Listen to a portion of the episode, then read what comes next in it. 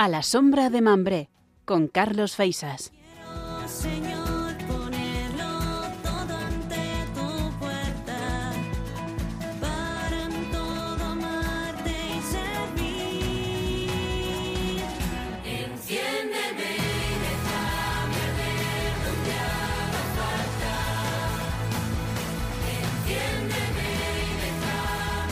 Providencia ha querido que esta edición de A la sombra de Mambré, la primera de la primavera, coincida con esa luna llena de Nisan, que como sabéis marca cada año la celebración de la Pascua.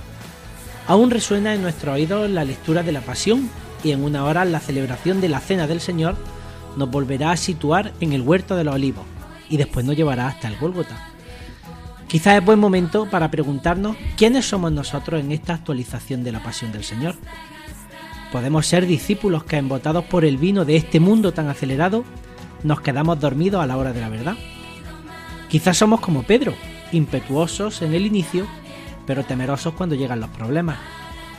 A lo mejor estamos prestos para huir cuando otros nos necesitan, o simplemente vemos los problemas desde lejos sin implicarnos, por si a nosotros nos salpica.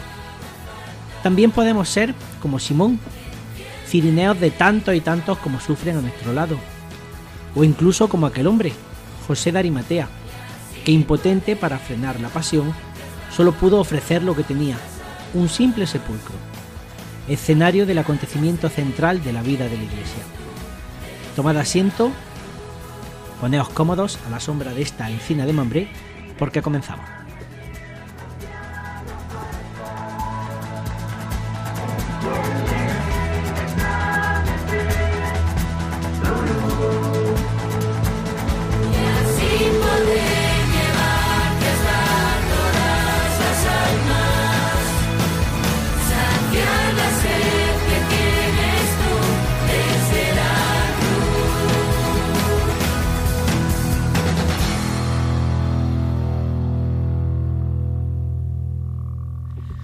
Bienvenidos una semana más a este tiempo de radio en Radio María eh, y comenzamos como siempre pues dando la bienvenida al equipo que hace posible pues este tiempo de radio en una jornada muy especial en este eh, miércoles santo.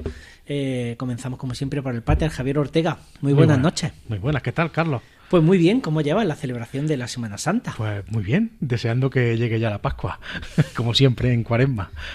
Desde luego, ¿cómo sois los curas con lo que nos gusta a nosotros los cofrades de esta época y vosotros estáis deseando que pase, pero por celebrar la Pascua. Efectivamente, nosotros dicha. que llueve- No es por el trabajo. Llueva, nieve, haga lo que sea, nosotros tenemos trabajo sí o sí, o sea que, pues, son días de, muy- de mucho ajetreo, de mucha preparación, llevan mucho tiempo gastado encima, entonces, cuando llegamos ya a Semana Santa, muchos de nosotros estamos ya bastante agotados. Pero bueno, disfrutando, disfrutando. Muy bien. Eh, Goyo, muy buenas noches. Buenas noches, Carlos. ¿Qué tal? Pues en plena Semana Santa. Eh, viviendo tú, que eres nuestro chico de las cofradías, eh, pues estás viviendo la Semana Santa, supongo que de una manera muy intensa. De hecho, hemos tenido que hacer este pequeño paréntesis para, para poder pasar este rato con, con vosotros y con la- toda la gente que nos escucha. Marga Mellado, muy buenas noches. Buenas noches. ¿Qué tal? Pues muy bien. Así habrá hecho, ha hecho torrijas o algo, no, no habrá preparado unas torrijitas o algo para, para, mm, mientras estamos aquí picoteando. Claro, unos rosquillos. Muy bien. Yo es que a mí los rosquillos no se me dan bien, se me quedan duros. Yo te paso la receta.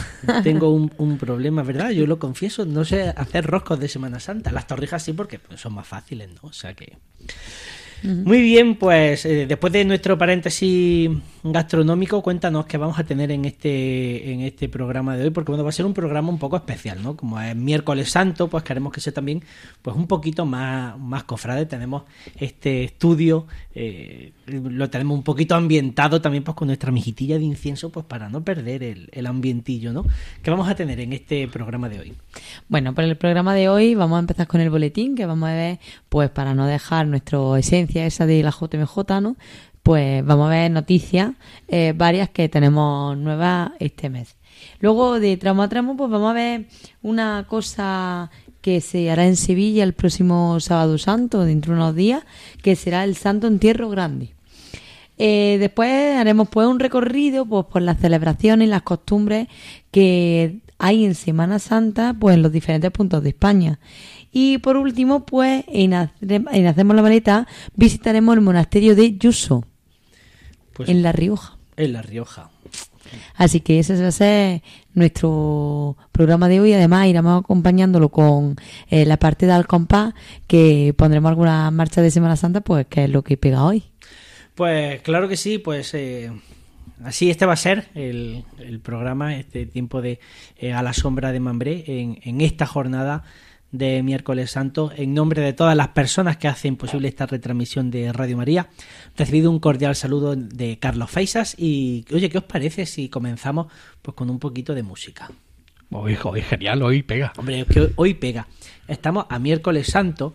Nosotros, como ya eh, sabéis, y si os habéis incorporado a estas retransmisiones pues de manera reciente, os lo contamos, eh, que este programa se hace desde Granada. Y bueno, pues Granada es un sitio en el que la Semana Santa pues se vive de una manera muy intensa, pues como en otros puntos de, de Andalucía y de España, ¿no?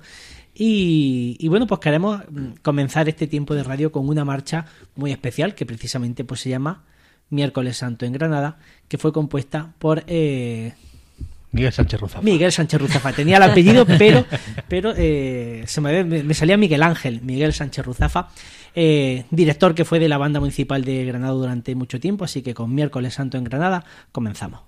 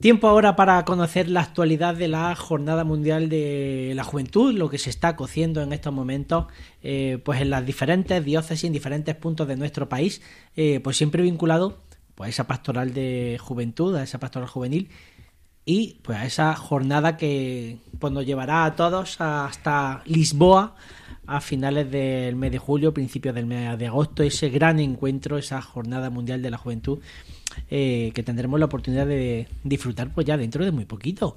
Eh, y bueno, pues una de las figuras clave en, esa, en ese encuentro, pues la figura del Papa Francisco, ¿no? que es quien convoca, quien invita y, y, que bueno, pues que recientemente ha estado con representantes del gobierno de la Comunidad de Madrid y, y, y, bueno, pues la presidenta en este caso de la Comunidad de Madrid, Goyo, pues que se ha ofrecido a colaborar con esa Jornada Mundial de la Juventud porque Madrid y Lisboa, dentro de que son países diferentes y toda la historia, pero Están eh, están relativamente cerca, Sí, ¿no? están cuéntanos.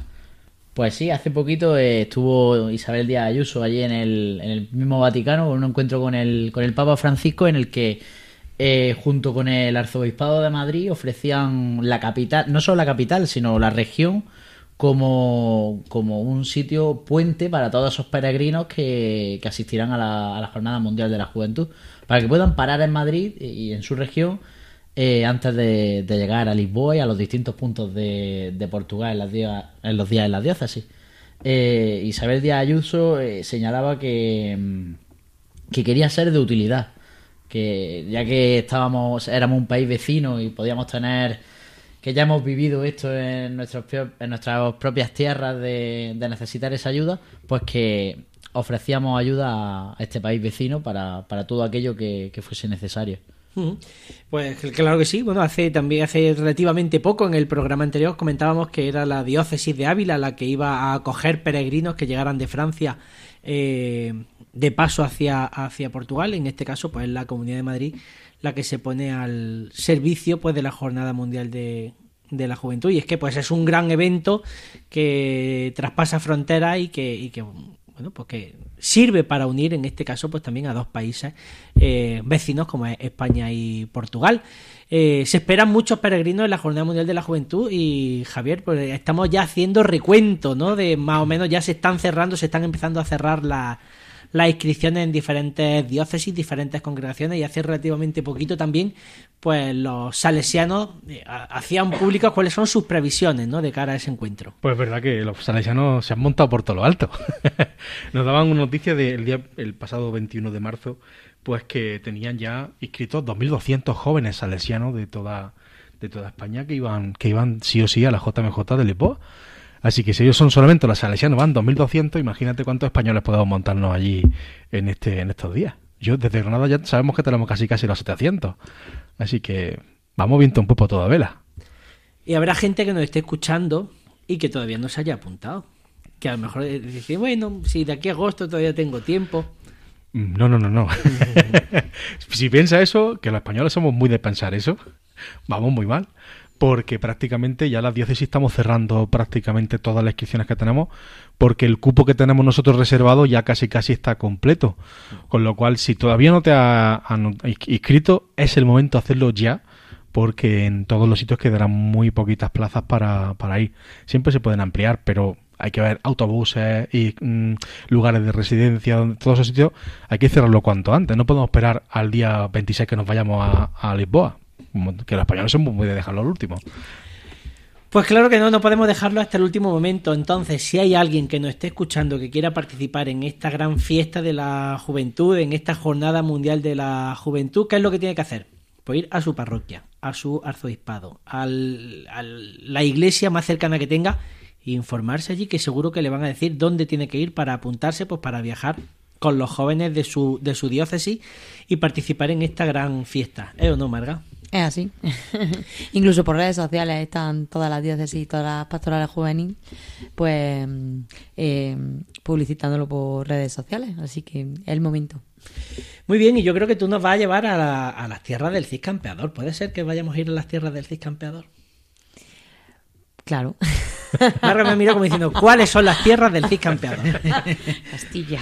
Vamos a darle, vamos a darle un tiempecillo que pueda Vamos pensarlo, mientras que nos dice cuáles son los- nuestras redes sociales, nuestros, dónde pueden mandarnos mensajes, y así puede de vez en cuando Venga. puede ir pensando mientras tanto Mientras son reinicia el sistema. venga.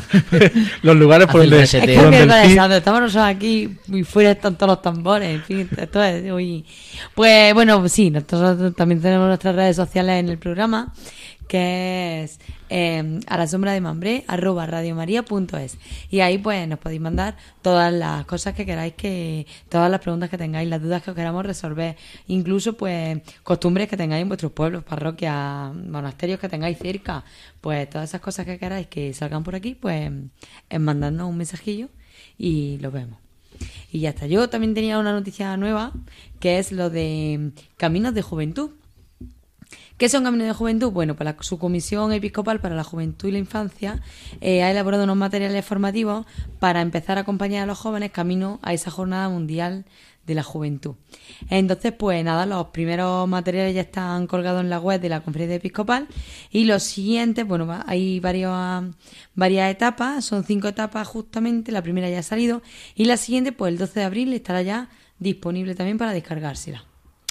Muy bien, mandaba yo a Marga a las tierras del Cid campeador, pero no estaba Marga preparando. Ella ha hecho la maleta para ir a otro sitio, pero no nos iba a llevar a las tierras del Cid campeador, así que te voy a llevar yo, fíjate tú. Venga.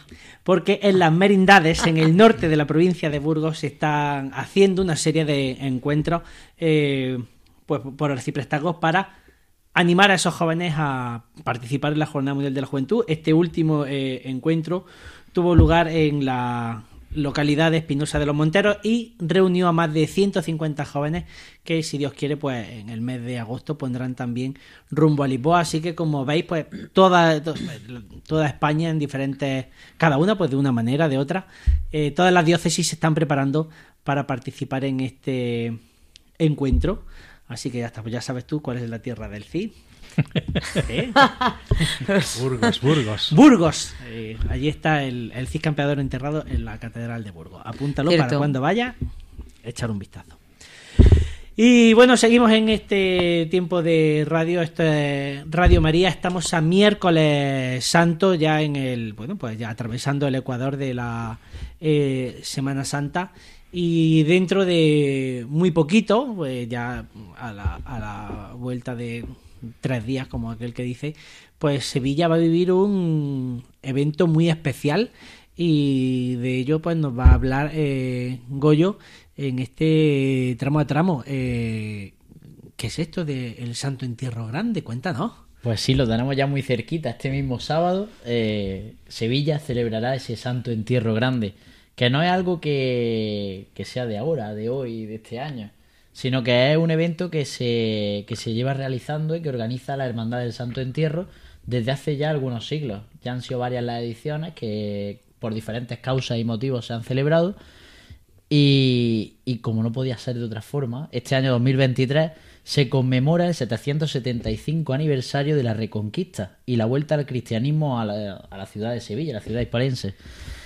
Y, esta Hermandad del Santo Entierro, y por tanto la capital de Sevilla, eh, lo va a celebrar con, con la presencia de 15 pasos que participarán en esta procesión, es una magna procesión en la que además de estos 15 pasos que, que te hablaba, participan también los tres propios de, de la Hermandad de, de San Gregorio, de la Hermandad del Santo Entierro.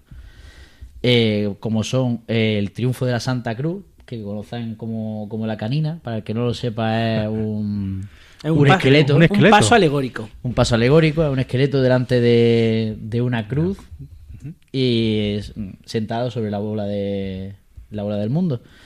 Y precede al, al Santo Entierro de, de Cristo, la propia urna que, que lleva la imagen de Cristo ya, ya difunto, y eh, María Santísima de Villaviciosa, que es el paso conocido, conocido como el duelo, la Virgen acompañada de, de varias figuras que, que representa ese, ese momento de duelo. Y entre durante todo el sábado santo, la- las distintas hermandades congregadas que han sido seleccionadas por, por esta hermandad de Santo Entierro para, para participar, eh, llegarán a las cuatro y media la carrera oficial e irán pasando una detrás de otra, eh, mm, en función de- del momento de la pasión que representen, hasta terminar a la- en torno a, las 11 menos 20 de, de la noche, que se comenzará la vigilia pascual en la Santa Iglesia Catedral. Eh, algunos pasos de los que participarán son en orden la Sagrada Oración en el Huerto de Montesión, el Beso de Judas, eh, Jesús ante Caifás, Sagrada Columna y Azotes, Coronación de Espinas, Sentencia de Cristo, la, la hermandad que conocemos como la Macarena, eh, la entrega de la Santa Cruz, Pasión, la Amargura, eh, la Esperanza de las tres la Esperanza de Triana, con el paso del misterio de las tres caídas, eh, Crucifixión, eh, la Sagrada Expiración, el Calvario y la Quinta Angustia. Estuvieron algunas otras hermandades sobre la mesa, pero, pero como mm, se sabe en este santo entierro, eh, la hermandad decide qué pasos mm, acuden y, y cuáles no. A lo largo de, los distintas, de las distintas ediciones eh, han acudido unos, otros no, y, y así durante todas. Aparte, Sevilla se caracteriza porque pueden elegir la que quieran, porque tienen todos los misterios que pueda haber en la Sagrada Escritura, los lo encontramos en Sevilla. Así que Incluso pasos alegóricos. y pase, efectivamente, ahí tenemos la canina. Ahí ¿no? tenemos la ejemplo. Sí, sí. Pues me estaría hablando de, de la canina. Para A ver, puede que alguno de nuestros oyentes no sepa lo que es, ¿no? Pero si mete directamente así, Eh, tal cual, la canina, Efectivamente. seguramente que sale. Eh, porque claro, de- estamos hablando de Semana Santa y estamos hablando de que hay un paso que es la canina, ¿no? ¿Qué, es la canina? Eh, pues bueno, como estaban, eh, estábamos comentando, es un paso alegórico en el que eh, la figura es un, un esqueleto que se presenta pues meditabundo sentado sobre la orbe y contemplando, bueno, pues que, que- que la cruz ha vencido, ¿no? Es decir, que... La que- muerte vencida. eh, Efectivamente, de, de hecho ese es el, el lema de- de- del paso, la, la- la muerte eh, ha, sido, ha sido vencida. Eh, hay que tener en cuenta que este, este mm, paso, como mm, prácticamente pues, mm, buena parte de la Semana Santa sevillana, es muy antiguo y, y la primera referencia que se tiene constancia de que se, se refieran a, a este paso alegórico como la canina data nada más y nada menos que de 1797. Madre mía. ¿eh? Eh, Casi entonces- nada, ¿no? Entonces, claro, eh, era un paso que infundía pues, pues, pues, pues, respeto e incluso temor en aquel momento, pues sacar un esqueleto en procesión por, por las calles, pero bueno, pues el, el pueblo sevillano pues con esa puntita de, de chispa, eh, pues rápidamente le dio la vuelta ¿no? y le puso el sobrenombre de, de la canina por ser, o eso, por ser un paso en el que se, lo que se mostraban eran, eran esos huesos. O sea que ahí queda, ahí queda la anécdota y como decíamos, si ponéis en Google la canina, os va a salir Sale. directamente la, imagen para que podáis eh, ver tal cual como se presenta este paso. Y si, la, y si la lluvia nos deja, pues podremos disfrutar o presente de todo el que pueda viajar a Sevilla o, o por la tele. Yo me voy, a quedar, me voy a quedar con las ganas. Yo también. Tendremos que ser... Yo prefiero no decir nada. Hay que decir, hay que decir que ya cuando anunciaron el Santo Entierro ya lo- no había ni hoteles ni, ni nada de nada.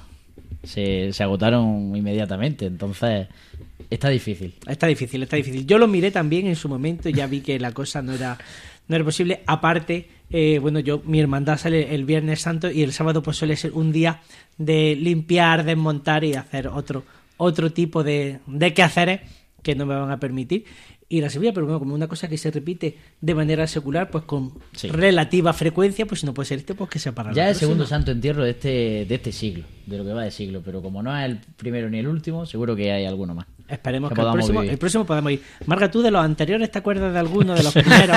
De los de 1700. El primero fue en uno. 1850, por si Hombre, yo como suena. Marga, como, como la más mayor de esta mesa, yo siempre le pregunto pues con, con- con reverencia y respeto, tal y como merece, como merece la, la cosa. Lo mejor de todo es que es mentira, que no sea más mayor, ¿eh? Bueno. Pero bueno, aparte de eso, no, no recuerdo ninguno. La verdad es que yo, mm, sacándome de la Semana Santa de Granada, conozco poco, Ves tú que no- nada. ves, cuando te queremos llevar a conocer otra Semana Santa, no, no, no te dejas. Es verdad. Pero no por nada, sino porque Sevilla es muy agobiante para Mucha mí. gente, Es mucha mucha gente. Sí, yo. Es demasiado. Es Lo malo, ¿Sabes lo malo que tiene la Semana Santa? Que coincide siempre en todos los sitios a la vez. Entonces, pues no puedes No estar en todas. No puedes estar en todas. Claro. Muy bien, Pero bueno, pues. eh, iremos, iremos. Iremos. Este año no. Pero en algún momento. Pero iremos. Esperemos. Pues claro que sí. Oye, pues ¿qué, qué os parece ya que estamos metidos así en, en faena cofrade? eh, si escuchamos otra otra pieza, otro poquito de música. Muy bien. Pues sí. Es que pega, hoy pega. Eh, No sé pues por claro qué, que pero pega. hoy pega. Hoy en día, además, abres la ventana y entra los inciensos, Sí, sí, se sí. escuchan los tambores a lo lejos, como decía Marga antes. Una Claro, barbaridad. a ver, hay que decir que esto se, se escucha los tambores, pero en Andalucía, no en toda España se escucha a lo mejor los tambores de esa forma, pero sí se aquí por todos los sitios. Y en algunos sitios incluso se escuchan más. Sí, Aquí. sí, sí. Aquí lo que vaya a escuchar es el bocado que le voy a pegar yo a la torrija. ¿Qué me, vaya, qué me vaya a poner? Venga, os dejo que elijáis vosotros. Pues no sé, podemos poner una marcha que se llama Malacitana, ¿de acuerdo? Y ahora después hablamos de ella, un poquito, ¿te Venga. parece? Pues sí. Vamos a ver.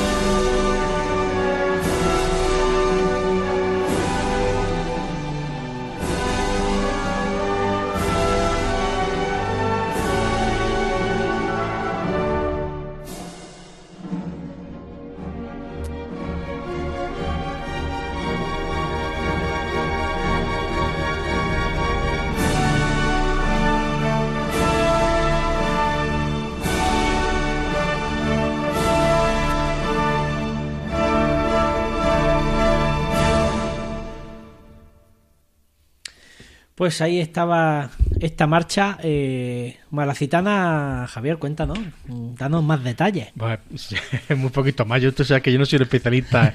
en- Bueno, pero como has sido tú, el, tú, tú la, la has seleccionado, pues cuéntanos. Sí, porque llevo, llevo varios días, lo que tiene la cuaresma, ¿no? Y si es granadino, pues más. Llevo varios días escuchando música de marcha de Semana Santa y pues me salió Malacitana y la verdad es que es muy bonita. Es de Antonio, Ru- Antonio Rozas Matabuena, de 1981. 81. Y uno. Ahí está Goyo, que siempre es el que sabe de estas cosas, el que, el que apunta, ¿no? Y poco más. Es decir, yo creo que es una marcha preciosa que, que invita también incluso a la oración. Me, ha- me ha servido esta semana para rezar un poquito. Pues yo que me alegro. Eh, eh, que estamos en una semana pues muy, muy propicia para, para eso, pues para la oración, para la meditación, eh, para disfrutar también, como no, de los desfiles procesionales, porque en, la, en estas procesiones que se celebran pues a lo largo y ancho de toda la geografía española, pues se cuidan mucho los detalles precisamente para invitar al espectador pues al- a, vivir esa experiencia al recogimiento a la oración eh, y bueno pues prácticamente desde el domingo de Ramos hasta el domingo de la resurrección hay multitud de, de detalles en, en los diferentes eh, cortejos que si os parece pues podemos desgranar eh, ahora y podemos comenzar hablando por ejemplo de ese eh, domingo de Ramos eh, de esas palmas que, que, bueno pues que prácticamente en todas las parroquias de España están presentes y que en la mayoría de los casos tienen un origen muy concreto Sí, de Elche. Y las palmas de toda España, hasta las de Gran Canaria, se le deben precisamente a, la ciudad de Elche, que es la encargada durante todo el año, invierno y en verano, de cuidar que esas palmas se conviertan en palmas blancas, de que sean, de que estén rizadas, de que estén preparadas para que el domingo de Ramos, en cada parroquia que así lo tenga como costumbre, pues, pues tengan su palma rizada y tengan su palma de domingo de Ramos para poder procesionar con, con ella. La verdad es que es un proceso bastante complicadete, ¿eh? no, no, no creamos que es cortar la rama y poco más, que necesita bastante tiempo, ¿eh? es todo un año. Sí, porque bueno, el- las palmas para que queden blancas, si no me equivoco, tienen que estar eh, preservadas de la luz solar para que no hagan la fotosíntesis y no se pongan verdes. ¿no? Efectivamente. Las tienen que, las lían en, en invierno cuando empiezan a crecer, las lían como si fuera un, un manojo entero, todo lo que es la palmera entera, la lían y entonces la cierran de la luz y a partir de ahí dejan que crezca, crezcan hasta que llegue el momento de cortarla ya en, el tiempo de que comienza a llegar la Semana Santa. Pero es que además todos los, sitios donde están las palmeras tienen que rodearlas de palmeras datileras para cuidar la temperatura, cuidar los insectos, cuidar que decir que no, eh, que no, que no, que no es cosa baladí, ¿eh? que, que es un continuo cuidado de, de cada una de las palmeras. Además, te das cuenta que es para todo el país que hay muchísimas muchísimas parroquias que utilizamos aunque sea 20 o 30 palmeras eh, en cada una de las iglesias, o sea que imagínate, ¿Ha estado en Elche? nunca he estado tío. Pues es que cuando va, cuando uno va a Elche Se da entiende, cuenta. entiende cómo pueden abastecer de palmas a todo el país porque es, es espectacular. Eh, desde aquí mandamos un saludo a todas las personas que nos estén escuchando desde, desde Elche, porque o sea, el palmeral, que es patrimonio de la, de la humanidad, si uno no lo ve, no sé, porque dice, bueno, sí, un palmeral será pues como una especie de jardín botánico. No, no, es un auténtico bosque, pero, pero un bosque de proporciones colosales que rodea la, la ciudad del casco histórico y que eh, si uno sube a la, a la cúpula o a la torre, ya no sé si era torre o cúpula, tengo laguna, de la, de la iglesia principal de Elche y mira a su alrededor, pues como es una vista casi tropical, ¿no? Porque, porque todo lo que ves alrededor eh, son palmeras y, y la verdad es que es eh, espectacular. Así que ya sabes, cuando vayas para la zona, desde aquí, desde Granada, si tiras para la zona de Levante, pues parada obligada. Pues, en es parada Elche. obligatoria. Porque no solamente es cortar la palma, sino es que luego hay que rizarla. No todas, pero la muchas de ellas se Sí, rizan. es un verdadero y arte. son auténticas obras de arte. Todas. La que sea. Es que cualquier cosilla que tenga aquí que dice, madre mía, ¿cómo pueden hacer eso con. Ingenian con una, una serie de, de formas y de incluso animales. Es una De pasada todo, verla. todo. Una pasada. Cada año, es que no más que por ver la- la- los nuevos diseños de cada año merece la pena. más cosillas, hay, más, hay muchos más. Hay más cosillas, por de- ejemplo, el incienso. Ujú. que sería de, de- bueno, en primer lugar, obviamente de la liturgia eh, de, pues de todo el año y también pues de estos días que mm, es mucho más solemne, ¿no? Y el incienso pues siempre está presente y tiene un sentido muy especial. Sí, el incienso en la liturgia siempre representa la presencia real de Dios. Cuando está el incienso encendido en la liturgia, significa Dios está, Dios nos rodea, Dios habita con nosotros. Tiene un sentido también en el, en el libro del, del, del Éxodo. Aquella Shekinah que decían los judíos, aquella nube que iba por delante del pueblo judío guiándolos para tierra prometida, es también el incienso a imagen de esa, esa Shekinah que bajaba, cuando bajaba y se ponía encima de, de la tienda del encuentro, cuando era el símbolo de que Dios ha bajado a la tienda del encuentro, Moisés puede entrar a la tienda del encuentro para encontrarse con el Señor. ¿no? Pues ese incienso representa, Dios está presente en medio de nosotros. ¿no? Y es curioso que las procesiones, sobre todo las que salen ahora en Semana Santa, por lo menos mínimo delante llevan uno o dos incensarios continuamente echando ese humo, olor con un olor específico de cada hermandad o de cada parroquia, pues simbolizando que Dios está aquí, en medio de nosotros. Y lo bueno que tiene, pues lo que te he dicho, ¿no? Que cada hermandad tenga su... La su- personalidad que se le da personalidad a diferente, ese- cada- a la cantidad de, de inciensos de diferentes tonali- tonalidades, no podríamos decir porque no, son- no son colores, pero También, sí, también tiene matices, matices, matices, matices sí. diferentes a cada uno, ¿no? Cada hermandad eh, a lo largo de, pues, de su historia ha ido escogiendo qué olor cree que es mejor para, para cuando vaya. Incluso hay algunos especialistas ya en incienso que cuando lo huelen dicen por ahí está pasando la hermandad tal. Bueno, es que hay, algunos que son muy característicos y que están también muy ligados a, esa personalidad que tiene la, la hermandad, pues los hay más, más serios, más, más alegres, pues a lo mejor con, con, más, mm, con aromas, por ejemplo, a romero, a, a- a hierba, ¿no?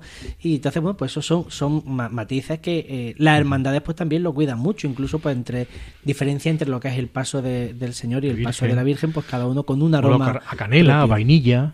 La verdad es que hay una cantidad de, vamos, impresionante de, de diferentes olores. Le da mucha personalidad. Y la cera. La cera, ¿qué sería de la Semana Santa sin la cera, eh? Esas filas de nazarenos con los cirios al cuadril. Madre mía.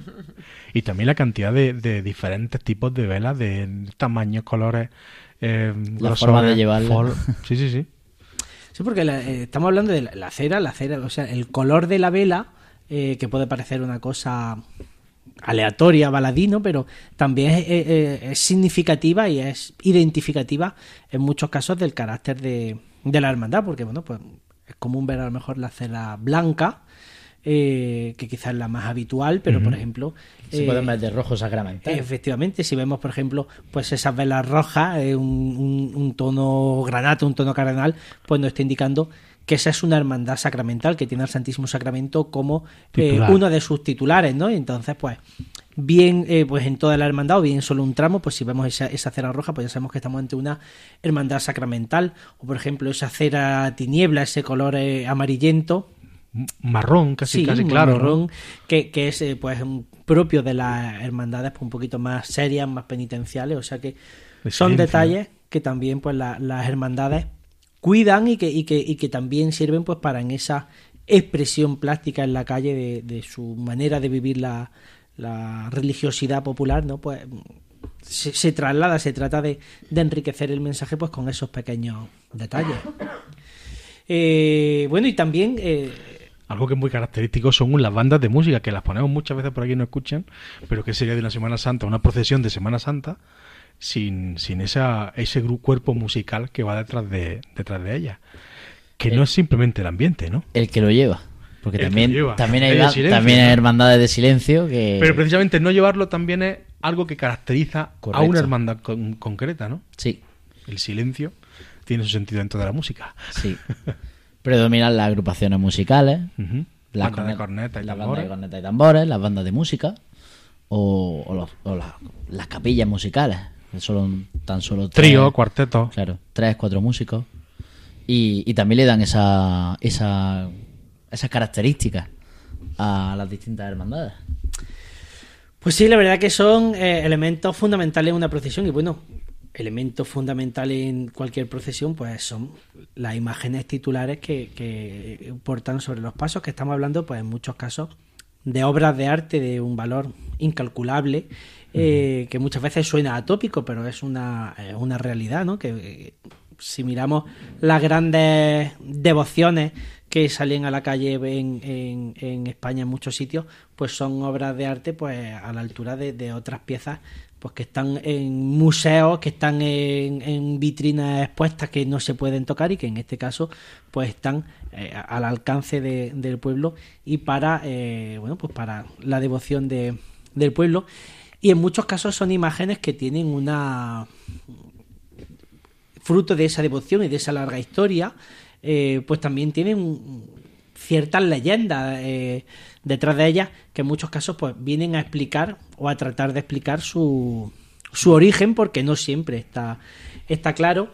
Y es por ejemplo lo que ocurre con la imagen de, del abuelo que es eh, posiblemente la imagen pues más venerada de la Semana Santa de, de la ciudad de Jaén eh, la imagen del abuelo, pues para que quien no lo conozca, eh, la imagen de Jesús Nazareno, una imagen de Jesús con la, con la cruz a cuestas, que procesiona en la ciudad de Jaén y que, bueno, pues tiene un nombre un poco peculiar, el abuelo. ¿No? ¿De dónde le viene eh, ese, ese sobrenombre? Él- Uno ve a Jesús y no lo ve con apariencia de, de persona mayor. ¿Y qué es lo que ocurre? ¿no? ¿De dónde le viene el origen? Bueno, pues el origen de, esta, de este nombre pues hace referencia a, precisamente a, a una supuesta eh, autoría milagrosa, ¿no? Y es que, bueno, pues según la versión más difundida de la leyenda, el autor de esta, de esta imagen de, de Jesús Nazareno, pues habría sido un anciano, un abuelo que en una noche de tormenta, pues llega hasta una casería situada en, en el puente de la sierra y, bueno, pues este, este hombre pues llega al, al cortijo, al caserío, y le pide a los dueños pues que si podían alojarlo durante, durante la noche. Y claro, pues los dueños ven a este hombre, ven sus circunstancias y deciden acogerlo, ¿no?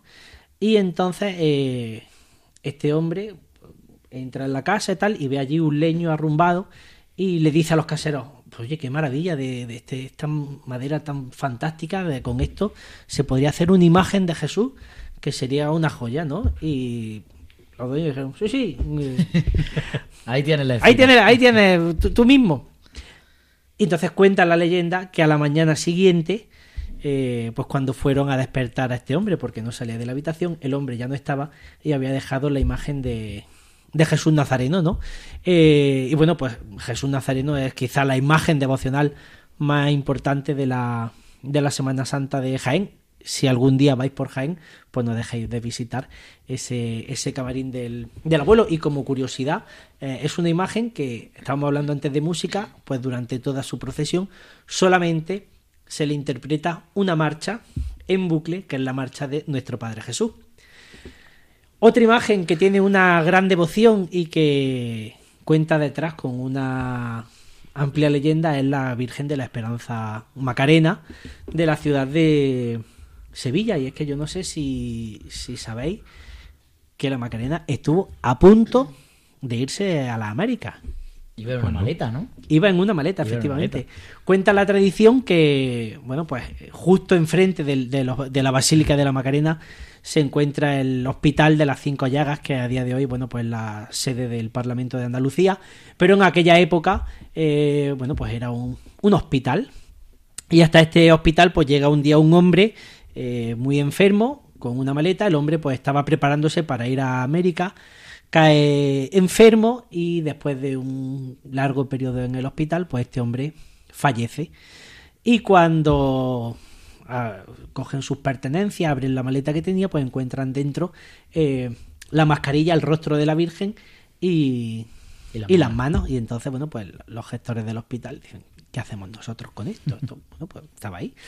¿Qué ocurre? Que muy cerca de este hospital, pues eh, existía una hermandad que estaba buscando una titular mariana pues para eh, su, su culto, ¿no?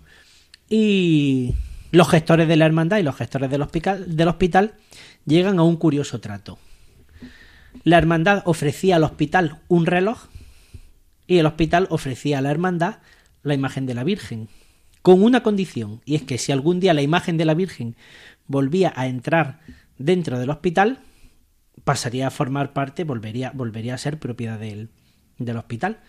Y eso se llevó a rajatabla de tal manera que hubo una vez que la Macarena casi entra dentro del hospital porque eh, ya no sé, ahora mismo me pilla de, en duda, ¿no? Pero ya no sé si era porque estaba lloviendo por problema en el templo y alguien cuando iba a acceder al hospital se acordó de esa anécdota, de, ese, de esa cláusula del contrato y rápidamente dieron la vuelta y, y buscaron otra, otra ubicación. Hay que decir que posteriormente luego ya la Virgen sí entró a visitar a los enfermos y no hubo, no hubo ningún problema, nadie exigió que se cumpliera la, la cláusula, pero bueno, pues ahí está esa, esa leyenda sobre el origen de la, de la Macarena y bueno, pues esa historia que nos cuenta pues que por muy poquito, pues la Esperanza Macarena pues no se nos fue a hacer la América.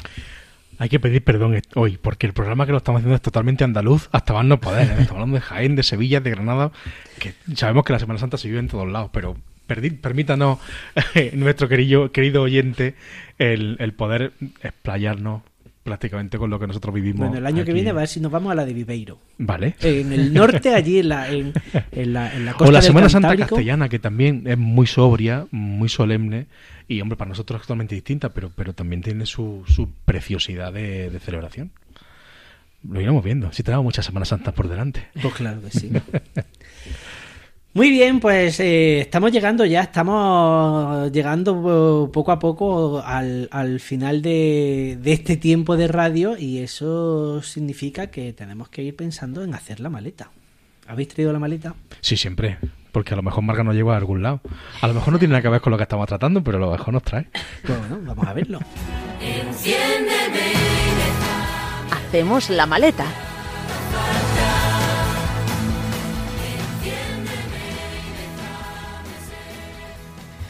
Pues llega el momento de hacer la maleta y de prepararnos para viajar. Eh, Marga, en esta ocasión creo que no tenemos que coger el avión. No, No, podemos ir en autobús, en coche. Pero vamos a ir de Andalucía ya. vamos a ir de Andalucía. Venga. Muy bien. Vamos a conocer un poquito otra cosa. Vámonos a La Rioja, nos vamos al norte. Buen sitio, buen vino. Sí, sí, sí. Y monasterios preciosos como el de Yuso, que es el que traigo hoy. Bueno, allí tenemos un montón de monasterios. La Rioja es una zona que tiene y tenemos eh, Santo Domingo de Silo, La calzada. de la, de la calzada, de la calzada. Eh, tenemos eh, te- hay, hay un montón de monasterios que ahora mismo no me- eh, está, bueno está Nájera, está Nájera. Nájera y tenemos San Millán de Yuso y Suso. y Suso. Bueno, pues vamos a ver un poquito estos monasterios. Eh, el Real Monasterio de San Millán de Yuso eh, está situado en la villa de San Millán de la Cogolla, comunidad autónoma de La Rioja, en la parte izquierda del río Cárdenas y en pleno valle de San Millán. Forma parte del conjunto monu- monumental de dos monasterios, junto con el más antiguo que es el monasterio de San Millán de Suso. Bueno, este monasterio de San Millán de Yuso fue mandado a construir en el año 1053 por el rey García Sánchez III de Navarra, el más conocido como el de Nájera. Cuenta la leyenda, bueno, su fundación va unida a una leyenda que está basada en el milagro de San Millán. Vamos a ver un poquito quién era San Millán, que era un joven pastor que se hizo ermitaño. Bueno, pues San Millán muere con 101 años y es enterrado en su cueva de Suso. La cueva se convierte en una ermita y la ermita con el tiempo pues en iglesia y en un pequeño cenobio en el que vive una comunidad presidida por un abad. Cuando muere Millán, el rey Leovigildo, que está a punto de conseguir la unidad política en tierras de España y, y San Braulio, obispo de Zaragoza, con los testimonios de varios discípulos, pues escribe la vida de San Millán. Eh, lo ponen como el primer santo propio, el humilde Millán es aclamado como padre y patrón. Fernán González lo invoca como patrón de Castilla y los reyes navarros también le piden protección y todavía en el siglo XVII, en medio de un gran debate sobre el patronazgo de España, San Millán vuelve a ser mm, proclamado patrón de Castilla y copatrón de España, que actualmente sigue así, sigue como patrón de Castilla y copatrón de España. Bueno, el rey García Sánchez III, el de Nájera, ordena el traslado de los restos de San Millán desde su iglesia de Suso hasta el monasterio de Santa María la Real de Nájera. Eh, cuenta la leyenda que quienes portaban la arqueta para llegar al valle quedaron como clavados en el suelo, lo que fue interpretado como voluntad del santo de no abandonar su valle. Ante este signo, pues el rey García manda construir en ese lugar otro monasterio, al que llaman desuso, que en castellano mm, de ahora era es el de abajo. El 26 de septiembre de, 1900 de 16 del 1067 se inaugura la iglesia con el traslado de la reliquia de la enfermería del monasterio a la nueva iglesia. Y el rey Sancho IV el Noble eh, que predi- y, y Domingo de Silo, ¿no? que predica Domingo de Silo, que era antiguo prior de Suso. Bueno, el edificio actual se levanta durante los siglos XVI y XVII y desde 1878 está habitado por frailes agustinos recoletos. Se accede al interior por una puerta barroca del siglo XVII que lleva columna corintia y un relieve de San Millán a caballo. También tiene los escudos de eh, la escalera real, que son los de la abadía y los de Castilla. Y están fechados de 1697 más o menos. Y es la última gran construcción que hicieron los abades benedictinos antes de que entraran los agustinos recoletos. ¿Qué pasa en Semana Santa allí? Bueno, pues es famoso el Via Crucis que hacen los monjes eh, a través del monte. Salen desde Yuso y llegan casi casi hasta el monasterio de Suso.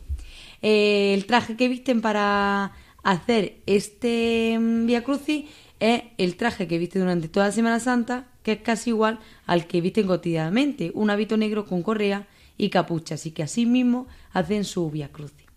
En el monasterio de Yuso no se hacen procesiones, pero sí eh, están muy relacionadas con ellas. ¿Por qué? Pues porque eh, mañana jueves santo, pues las cofradías de Logroño suben hasta el monasterio para decorar con su tamburrada un día tan especial para esta comunidad religiosa de Agustino.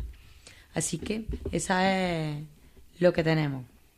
Muy bien, pues eh, Es interesante también. Yo nunca he estado yo tampoco ni, ni en Yuso ni en Suso.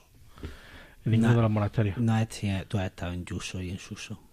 Porque has estado conmigo. ¿Sí? Ostras, Carlos. Sí, sí, sí, sí, sí. Pues hay que volver porque no me acuerdo de nada. Pues que está en La Rioja. A lo mejor nos tomamos una copita de vino y ya no. Puede ser. Estuvimos- Otra, pero eso hace muchos años. Eh, pues tú estabas todavía por allí, San Millán. No tanto no. Por allí. porque Estaban terminando, estaban no terminando recuerdo, la, Carlos, la hay que- obra. Estuvimos haciendo hay que la, ruta de los monasterios. Eso sí es verdad. Ah, sí, sí, es cierto. Sí, es ¿Lo has cierto. visto? Muy Es bien. que éramos jóvenes. Éramos jóvenes, éramos jóvenes. La Marga hubo un momento en su vida que fue joven. Hoy- Queridos, hemos llegado ya al final de, de este programa de Especial. un programa pues muy especial, muy cofrade. Muy, muy cofrade. muy cofrade. Y pero bueno, pues que esperamos que, que hayan disfrutado tanto como nosotros. Y nada, Goyo, terminaré de disfrutar de esta Semana Santa pues tan especial, tan intensa y que pues tenga un feliz triduo y una Pascua de Resurrección pues por todo lo alto. Muchísimas gracias, Carlos, e igualmente. Javier Ortega, Don Carlos Feixas. que disfrutes mucho de estas celebraciones de estos días pues Así tan intensos eh, pues con tanto trabajo pero que también pues que se disfrutan mucho y que sobre todo pues que tengan una feliz Pascua Feliz y gloriosa Pascua que ya ha vencido a la cuaresma. Marga sí. Mellado Nos vemos. Nos Que vemos. feliz Pascua. que termine de disfrutar de, de- de la Semana Santa Hombre, pues claro, algo será. ya ves si no tienes nada que hacer el sábado ya sabes A Sevilla. A Sevilla. Venga, lo apunto. Muy bien, y a ustedes que están al otro lado de la radio, pues igualmente desearles que vivan estos días pues con intensidad, que disfruten, o que disfrutéis de estas jornadas tan especiales y que pues llegado ese momento glorioso de la resurrección, pues que exultéis, exultéis de gozo. Eh, nosotros ya pues volveremos bien entrada la, la Pascua. Hasta entonces, pues nada, sed muy felices y como no puede ser de otra manera, pues nos vamos a despedir con una marcha, eh, en este caso, pues con una marcha dedicada a la Virgen, que es el Ave María, un Ave María muy, muy especial, que es el Ave María de Caccini. Nos escuchamos de nuevo en Pascua. Hasta entonces, como decía, sed muy felices.